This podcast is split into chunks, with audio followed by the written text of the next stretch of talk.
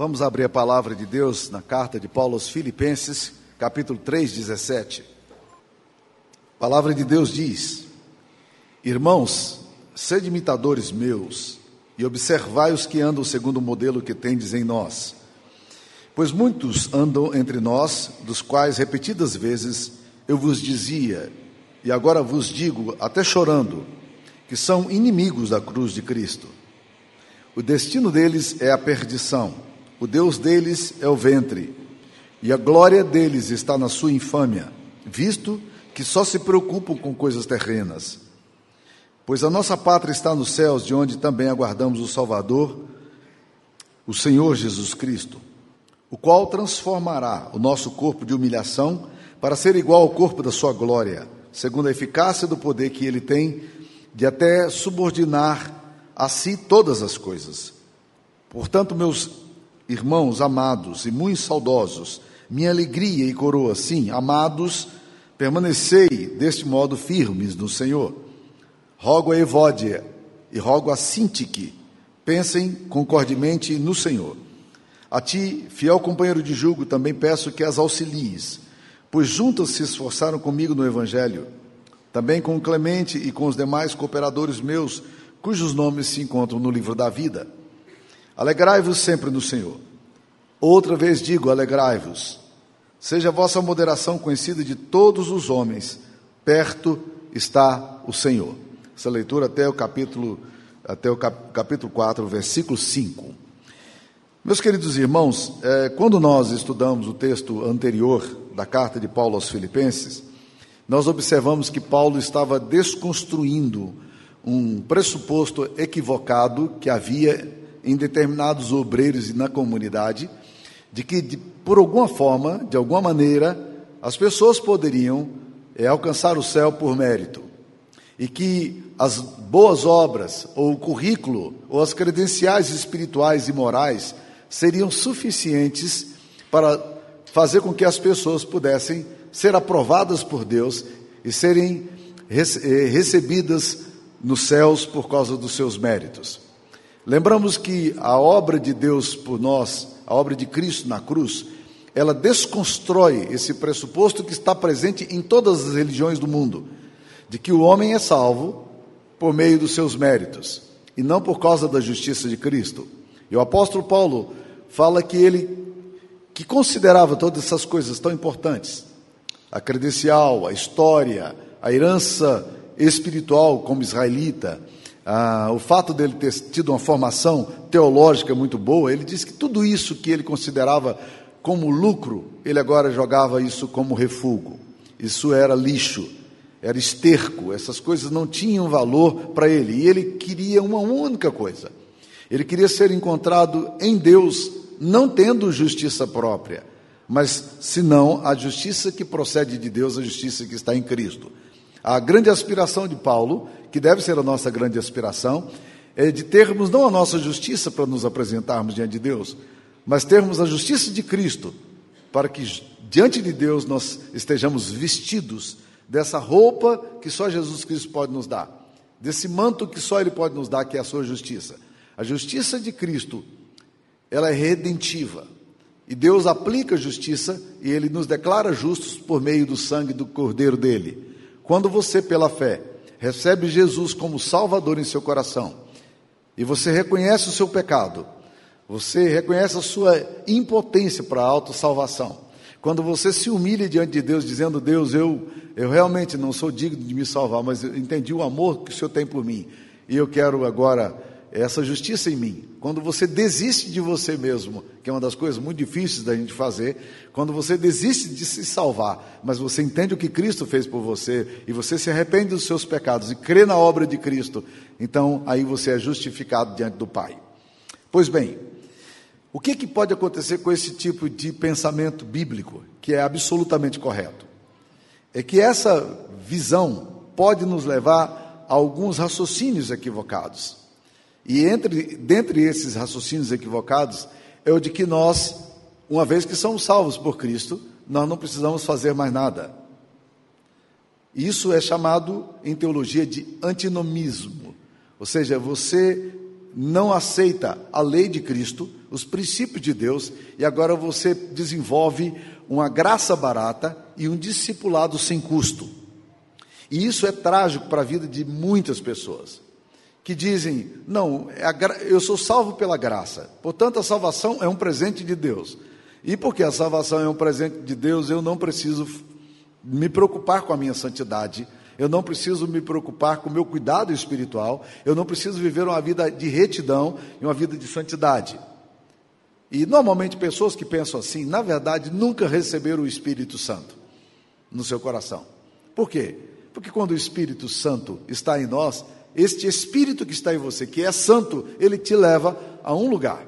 Ele te leva à santidade, a um desejo de santidade, a uma tristeza pelo pecado, a um horror por fazer coisas que ofendem a Deus. Você começa a ter prazer nas coisas de Deus e a buscar as coisas de Deus. O apóstolo Paulo continua o pensamento dele aqui no capítulo 3, versículo 17, falando de algumas, eh, de algumas virtudes essenciais que nós precisamos desenvolver como cristãos. No versículo 17, ele diz: Meus irmãos, sede meus imitadores como eu sou de Cristo. E logo em seguida, no versículo 18, ele fala: Pois muitos andam entre nós, nos quais repetidas vezes eu vos dizia, e agora vos digo que, até chorando, que são inimigos da cruz de Cristo. Paulo olhava para a comunidade ele olhava para aquela igreja, que era uma igreja tão amada. Ele dizia: Eu olho para algumas pessoas dentro de nós, dentro da nossa comunidade, e que andam entre nós, e que elas são inimigas da cruz de Cristo. É muito interessante pensar nisso, meus queridos irmãos, porque é muito fácil você pensar em pessoas que são inimigas da cruz de Cristo e que estão longe do Evangelho, longe da igreja.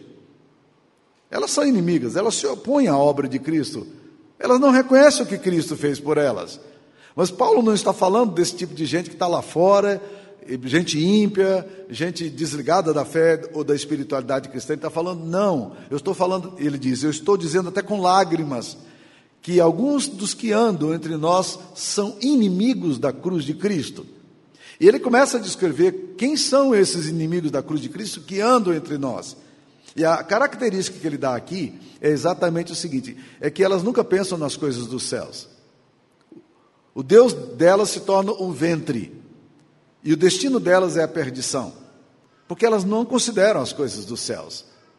Elas não são capazes de pensar daquela verdade maravilhosa do Evangelho de que nós somos cidadãos de dois mundos. O cristão é um cidadão de dois mundos, ele tem dupla cidadania. Ele tem a cidadania terrena e tem a cidadania celestial. Nós precisamos exercer, nessa cidadania terrena que temos, nós precisamos viver como filhos da luz, andar como filhos de Deus, entendendo que nós somos colocados por Deus aqui nessa história presente para abençoar esse mundo e nós precisamos ser bons cidadãos desse, desse mundo terreno, vivendo em santidade, expressando o amor de Cristo no meio nosso, que os nossos relacionamentos reflitam a Jesus. Nós somos a luz do mundo, Jesus disse, e os homens precisam olhar as nossas boas obras e glorificar o nome do Pai. Nós nunca podemos perder a dimensão de que nós somos cidadãos deste mundo. Mas o problema é quando nós achamos que nós somos apenas cidadãos desse mundo. E nós perdemos a perspectiva da nossa cidadania celestial. Por que, que nós não devemos andar como os, os filhos das trevas andam? por uma única razão: é que nós somos filhos da luz, nós somos filhos de Deus e a nossa pátria está nos céus. Nós estamos aqui como peregrinos e estrangeiros, nós estamos de passagem. E nós, se você não entender essa dimensão sua, que é ao mesmo tempo uma dimensão da temporalidade e uma dimensão que transcende a dimensão, dimensão sobrenatural, você sempre viverá em desequilíbrio. Há pessoas que acham que só podem viver nos céus e não devem viver na terra. E se você faz isso, você se distancia do mundo, você se torna uma seta, você se torna uma pessoa isolada do mundo e uma pessoa despreocupada com tudo que acontece no mundo. Não, as coisas que acontecem no mundo dizem respeito a nós, na nossa cidadania temporária. Mas nós não podemos também nunca esquecer que nós somos cidadãos dos céus. Nós somos chamados para uma pátria celestial, onde a, nosso Senhor Jesus Cristo nos dará um corpo glorificado. O que, que acontece quando nós perdemos a dimensão da pátria celestial? O apóstolo Paulo fala aqui: nós nos transformamos em inimigos da cruz de Cristo. E o nosso Deus se torna o nosso ventre. É muito interessante essa, essa ideia bíblica aqui, do nosso Deus se tornar o nosso ventre, porque Paulo está falando, na verdade, aqui, de pessoas que vivem em torno dos seus desejos, em torno do seu fisiológico, em torno daquilo que é imediato para resolver. E as paixões começam a consumir essas pessoas, porque elas são voltadas para si mesmas o tempo todo. Elas estão tão preocupadas na sua imagem terrena, elas estão tão preocupadas com as coisas que são da terra, com aquilo que é transitório, que elas são incapazes de olhar e dizer: nossa pátria está nos céus. E essa é uma pergunta muito importante para nós. A Bíblia nos diz: pensai nas coisas que são lá do alto e não nas coisas que são da terra, porque as coisas da terra são transitórias. Eu me lembro de uma crise que eu tive lendo esse texto de Colossenses. Pensai nas coisas lá do alto. O Espírito de Deus começou a trabalhar no meu coração. E eu me senti profundamente envergonhado comigo mesmo, perguntando a mim mesmo: quanto do, da minha mente se ocupa com as coisas que são de fato dos céus? E é muito importante que nós nos lembremos que nós estamos de passagem. No funeral do meu sogro, aconteceu uma, coisa muito, muito interessante. Primeiro, foi, o funeral dele foi uma festa, porque as pessoas queriam cantar, ele, ele amava cantar hinos. E ele nos contou uma vez que ele foi no, no, no, no interior, e tinha um funeral lá naquele interior, e eles não tinham o que fazer a noite inteira, porque era o costume naquela época das pessoas passarem a noite inteira ao redor do, do caixão. Ele está lá na roça, dentro da igrejinha. E o que, que nós vamos fazer aqui a noite inteira? Vamos cantar. E ele nos contava que eles cantaram 154 hinos naquela noite, né? Então, haja, né? Mas quando ele faleceu, as pessoas sabiam que o meu sogro gostava muito de cantar. Então elas começaram a cantar, cantar muito. E um pastor, num determinado momento, sintetizou exatamente o que estava acontecendo ali. Ele disse o seguinte: que frase fantástica. Ele disse o seguinte: o reverendo Samuel era o nome dele também. O reverendo Samuel não partiu, o reverendo Samuel chegou. É isso que nós precisamos entender: que a nossa morte não é partida, a nossa, a nossa morte é ponto de chegada, nós somos cidadãos dos céus. Muitos de vocês devem ter acompanhado ah, o depoimento, o último depoimento que o Dr. Russell Shedd fez antes de morrer. Dr. Russell Shedd influenciou toda uma geração. Ele era filho de missionários americanos, nascido na Bolívia, mas residiu no Brasil durante muito tempo. Escreveu muitos livros. E esse homem era um homem de uma espiritualidade muito profunda. Ele esteve pregando aqui várias vezes na nossa igreja, em congressos, acampamentos, e nos abençoou muito. Eu fui muito influenciado pela visão do Dr. Russell Shedd. E ele então pegou, contraiu um câncer quando ele estava com seus 85 anos. E ele começou a sentir muitas dores, e antes de, da morte dele, ele morreu, depois de ter completado 87 anos, ele, ele, ele usou uma expressão que a gente acha muito jocosa, porque ele diz assim: é muito bom estar com câncer. E ele estava, todos nós sabíamos que ele estava sofrendo, porque eu estou me desmamando do, da terra. Que expressão lúcida. Era como se ele dissesse: esse corpo aqui é frágil. Esse corpo vai acabar. Eu preciso me desmamar da terra e Deus está me dando a oportunidade de dizer que aqui é sofrimento. Eu estou indo para me encontrar com o Senhor Jesus. Meus queridos, você tem compreensão de que você tem dupla cidadania? Que coisa maravilhosa! Nós estamos aqui, mas somos temporários, estamos de passagem. Nós estamos indo para nos encontrar com o Senhor Jesus. E o texto diz aqui: Ele transformará o nosso corpo de humilhação para ser igual ao corpo da sua glória, segundo a eficácia do poder que ele tem de até subordinar a si todas as coisas. Que coisa maravilhosa! Ele vai mudar o nosso corpo de humilhação para fazer o nosso corpo igual ao corpo dele. Então, a primeira coisa que nós precisamos lembrar, meus queridos, dessas práticas cristãs essenciais para nós, é que você não pode se esquecer de que você é cidadão de dois mundos. Você é cidadão da terra. Mas existe uma pátria celestial que aguarda você.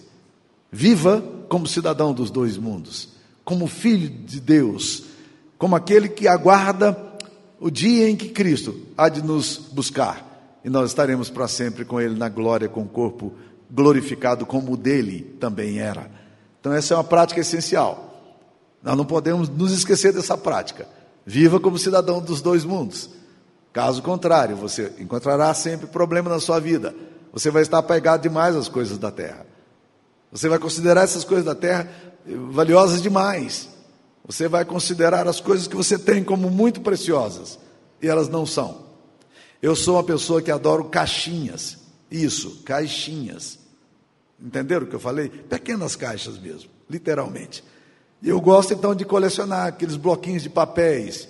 E tenho muitos bloquinhos de papéis no meu escritório. Eu tenho absoluta certeza de que se eu escrevesse todos os dias naquele bloquinho de papéis que eu tenho, eu nunca acabaria com os bloquinhos de papéis que eu tenho, né? Porque essa é uma coisa que eu tenho bastante. E um dia desse eu estava olhando meus bloquinhos de papéis e olhando aquele tanto de coisa para anotar, para escrever, e hoje quase você usa pouco caneta, né? E eu olhando e dizendo, rapaz, no dia em que eu morrer, os meus filhos vão, depois de passado a, a, a tristeza e o choque, eles vão chegar aqui, eles vão dar risada desse negócio, dizer, olha como é que era o pai. Aqueles souvenirs que eu tenho guardado, aquelas coisas que eu considero interessantes para mim, elas não valem nada para os meus filhos. Não valem mesmo. Eles têm outros souvenirs e outras coleções, outras coisas que eles gostam, mas, né? Eu sou cidadão dos dois mundos e estou caminhando para a glória. É isso que nós precisamos entender e entender isso com alegria. Uma outra coisa que o apóstolo Paulo vai falar, como prática essencial para aqueles que já entenderam a graça de Jesus, ele diz logo em seguida no versículo 2 do capítulo 4, capítulo 4, versículo 2: Rogo a Evódia e rogo a Sintique, pensem concordemente no Senhor. Ele está escrevendo aqui agora um texto é, dando nome a duas pessoas da igreja de Filipos, que eram irmãzinhas da sociedade feminina. Ele está dizendo para essas duas irmãzinhas, crente, essas mulheres são crentes. O texto aqui fala, ele fala assim: olha, ele fala até para aquele a quem está escrevendo, a ti, companheiro de jugo, no versículo 3, também peço que as auxilies. O que estava acontecendo com essas irmãs? Elas juntas se esforçaram comigo no Evangelho. Eram irmãs de oração, eram irmãs com compromisso com a igreja, elas gostavam de fazer é, sopão juntos, elas gostavam de participar da liderança junto, mas tinha um problema: aquelas irmãzinhas não estavam se bicando mais. Elas estavam mal-humoradas umas com as outras, elas estavam zangadas umas com as outras, elas estavam brigadas, elas estavam na mesma igreja, mas elas não conseguiam se entender. E o apóstolo Paulo está dizendo: olha, eu quero rogar a Evódia e Sintique, essas duas irmãs, para que pensem no Senhor da mesma forma. Eu fico tentando imaginar, o Ray Sterman fazendo um comentário desse texto e disse: Eu tenho certeza absoluta de que essas duas irmãs é, faziam parte do ministério de louvor da igreja. Porque se é um lugar que dá confusão na igreja, é ministério de louvor. Coral, então, é maravilha, né? E ele diz: olha, talvez elas fossem do coral.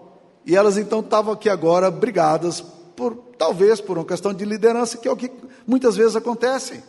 Pessoas começam a perder o seu lugar, a sua relevância, elas começam a ficar enciumadas e elas começam então a brigar, a desentender. Paulo está dizendo: olha, se vocês, vocês que andam na luz, vocês que são filhos de Jesus, justificados pelo sangue do Cordeiro, tomem cuidado para vocês não ficarem esgarçando o relacionamento da comunidade por causa de posições pessoais que vocês têm, por causa de lutas pessoais pelo poder que muitas vezes nosso coração vaidoso tem. E ele está dizendo: olha, eu, eu até gostaria de pedir a você, a quem ele escreve, né? Ajude essas irmãs, porque às vezes, meus queridos irmãos, o desentendimento, e isso é muito comum em casamento, o desentendimento é tão grande que a gente não consegue mais ver o lado do outro. Já viram isso? Quando você desentende, você parece que não consegue perceber o que, que o outro está querendo dizer. Você já não aceita mais a opinião do outro. É por isso que o aconselhamento bíblico, por isso que o aconselhamento é, terapêutico muitas vezes ajuda, porque são pessoas que nos ajudam a ver as coisas de forma diferente daquilo que a gente está vendo. A gente entra numa rota de colisão, de jogos de interesses, ou por vaidade, ou por qualquer coisa que seja, e a gente não consegue mais andar juntos. O próprio Paulo tinha experimentado isso na sua própria vida, quando eles, em, Atos capítulo 15, nos, nos fala que ele e Barnabé tiveram tal controvérsia, tal desavença, que vieram se separar. Esse termo tal desavença significa que as coisas foram pesadas. Eles se desentenderam de fato. E aí formaram dois grupos missionários. Um foi para um lado e outro foi para o outro. Paulo e Barnabé tiveram dificuldade. Óbvio, a gente sabe que eles restauraram o relacionamento, mas muitas vezes na igreja, a unidade do evangelho, a unidade cristã está sendo quebrada por causa desse fato de que as pessoas não conseguem pensar concordemente. Qual é a base, qual é o fundamento do nosso, do nosso pensamento de unidade? Paulo é muito claro nisso, as escrituras sagradas é muito pensem concordemente no Senhor. Eu tenho que considerar o reino de Deus, a igreja de Cristo, a comunidade da qual eu faço parte, como essencial na minha trajetória. E por causa da glória do Senhor, muitas vezes nós vamos discordar, mas vamos caminhar juntos, nós vamos desentender, mas nós vamos ser capazes de, de colocar as desavenças para trás e investir a nossa vida e o reino no reino de Deus naquilo que é essencial.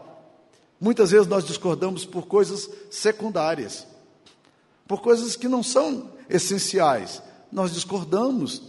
Pensamento homogêneo, se eu pegasse aqui nessa igreja, nós vamos encontrar muitas desavenças. Agora, naquilo que é essencial, nós não podemos discordar. E é um princípio cristão que é ensinado assim há muitos anos já, que nas coisas eh, secundárias nós precisamos ter liberdade. Nas coisas essenciais nós precisamos ter unidade, mas acima de tudo isso tem que estar o amor. Então a segunda prática que nós vemos aqui, a primeira foi: entenda que você é cidadão do reino dos céus e da terra, viva essa dupla cidadania. Segunda coisa, aprenda a andar de forma que o reino de Deus, que é a igreja de Cristo, continue na sua unidade. Mantenha a unidade do corpo de Cristo. Não faça isso não. Não divida não você vai ter discordâncias, mas não faça isso. Terceira coisa que esse texto está querendo nos ensinar, meus irmãos, vem logo a seguir. No versículo 4, quando ele fala, é, desenvolva a prática da alegria e do contentamento. Olha como é que ele fala: alegrai-vos sempre do Senhor. Outra vez digo, alegrai-vos. O tema alegria é um dos temas mais constantes na carta de Paulo aos Filipenses. E o que é muito interessante, o apóstolo Paulo, quando escreveu essa carta, as circunstâncias em que ele estava vivendo não eram muito fáceis. Ele não tinha um ambiente propício para se alegrar. Se, você, se ele dependesse da situação que ele estava vivendo, ou das circunstâncias que ele estava vivendo, ele não teria muita razão para se alegrar. Na própria igreja de Filipos, alguns irmãos depois que souberam que o pastor dele, Paulo, tinha sido preso, eles entenderam o seguinte: se nós continuarmos pregando o evangelho, Paulo vai ser mais fustigado na cadeia. E a Bíblia diz que esses caras foram pregar o evangelho por inveja e porfia. Vocês já imaginaram um negócio desse? Que cabeça doida dentro da igreja. O apóstolo Paulo vai falar que irmãos causaram muito maus para ele, dentre eles Imineu e Fileto, Alexandre Latoeiro, Muitas pessoas estavam causando.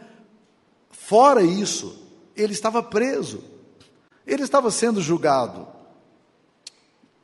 E ele sabia que o julgamento dele, dependendo da cabeça dos juízes, e a gente sabe como é que o juiz pensa, né? A gente, dependendo da cabeça do juiz, dos interesses políticos e partidários que eles tivessem, eles fariam das tripas coração para poder fazer o julgamento de Paulo e condenar. Paulo estava sendo julgado pelo tribunal de Roma, ele era cidadão romano, mas lá também havia jogos de interesses, como no Brasil e em todo lugar do mundo há jogos de interesses que inclusive afetam o judiciário. Paulo sabia que as chances dele sobreviver a essa prisão com vida eram muito pequenas.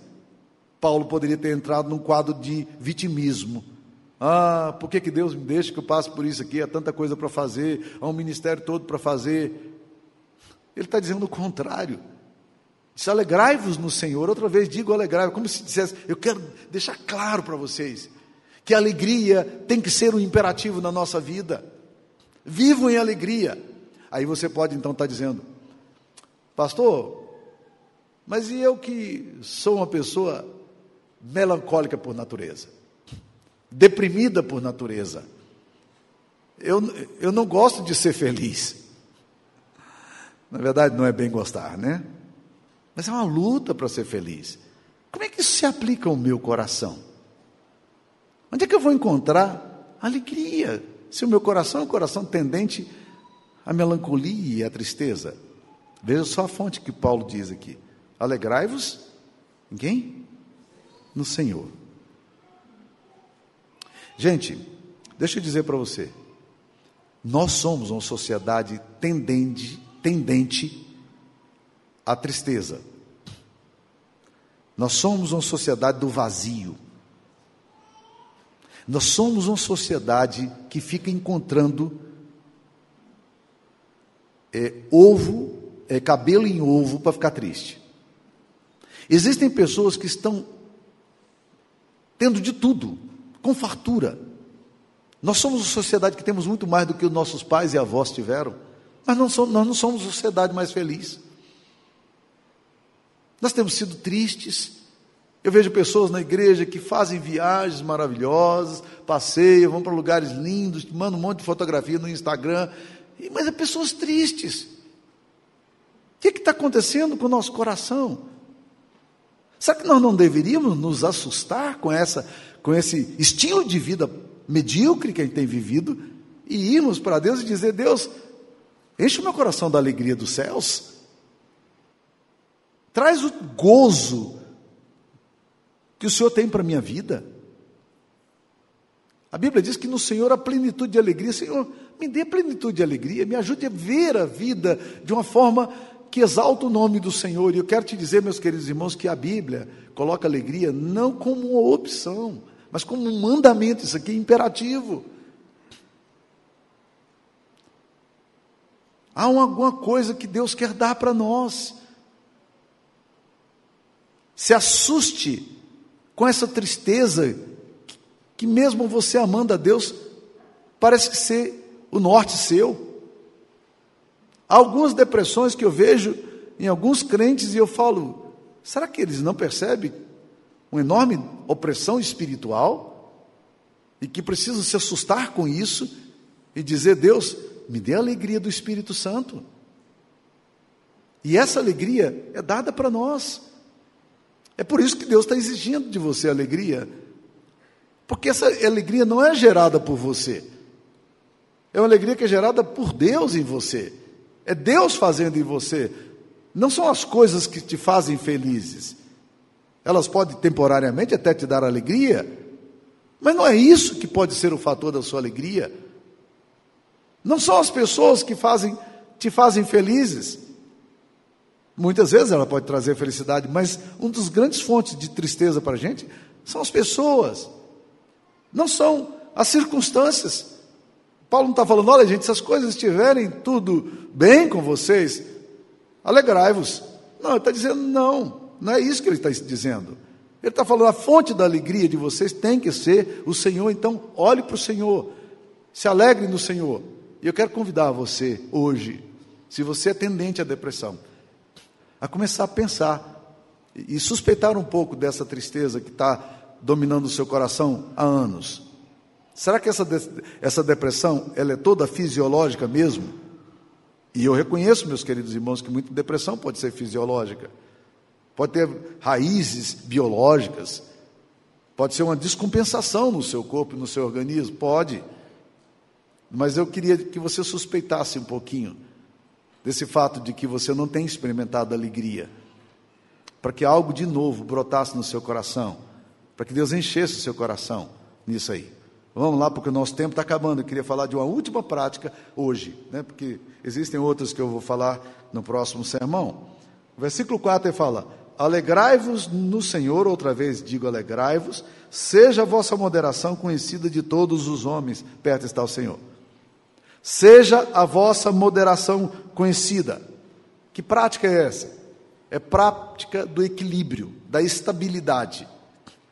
A moderação tem que dominar o nosso coração. A palavra moderação pode ser traduzida por sensatez, pode ser traduzida por homeostase, é, por equilíbrio, por razoabilidade. Nós precisamos muito pensar na moderação nos nossos dias. Porque nós estamos vivendo num momento de polarizações que expressa exatamente o oposto da moderação, que é o radicalismo. Gente, não é brinquedo que eu vou falar. Dos relatos que eu já ouvi, existem famílias, irmãos, que não estão conversando mais, porque uns são bolsomínios e outros são lulistas. Eles não conversam mais, eles odeiam uns aos outros por causa da polarização política. Você está ficando doido? É isso mesmo que você quer fazer na sua vida, da sua casa? Ah, deixa eu falar um pouco mais, e assusta-me tremendamente isso, e eu falo com muita liberdade, porque nós não temos tido esse problema no nosso conselho, mas eu estou sabendo, eu soube recentemente, o pastor Valdeci esteve aqui e me contou com nome, dizendo: olha, aquela igreja tal rachou porque um grupo de presbíteros era da esquerda e um grupo de presbíteros era da direita. Você está ficando doido? Seja a vossa moderação conhecida de todos os homens. Radicalismos nunca resolveram o problema de ninguém, não tem sensatez nisso. Nós precisamos tratar as coisas, as diferenças nossas, com moderação. Há pessoas que qualquer coisa é, é, ficam histéricas. Ficam histéricas. E a gente justifica muito hoje com algumas enfermidades que vão surgindo aí, sendo diagnosticadas. A pessoa que se considera bipolar, ela acha que ela tem o direito de, de perder toda a sua moderação o tempo todo. O borderline, então, cara, esse cara pode fazer qualquer coisa.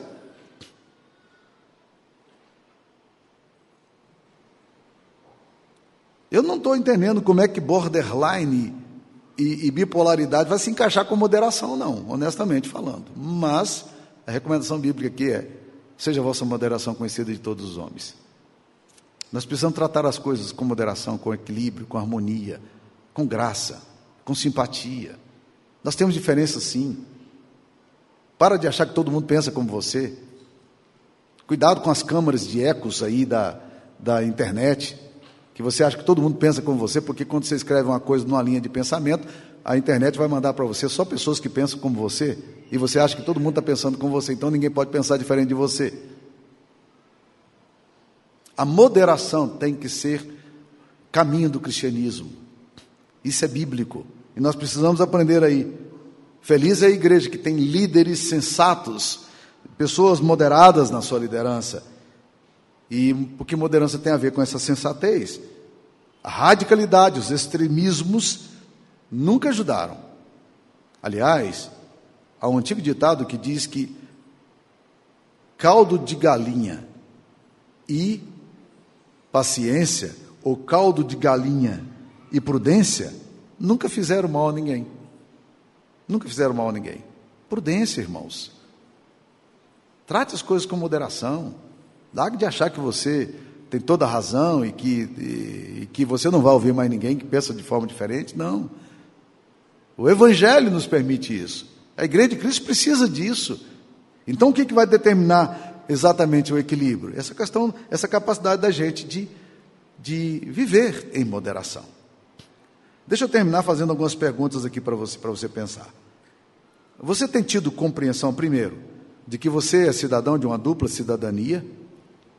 De que você tem que começar a pensar nas coisas dos céus e não só nas da terra, que você tem que caminhar entre essas duas linhas de pensamento, sendo um cidadão exemplar na terra e aspirando à sua pátria celestial, você entende que a sua pátria definitiva não é a terra, mas que é os céus?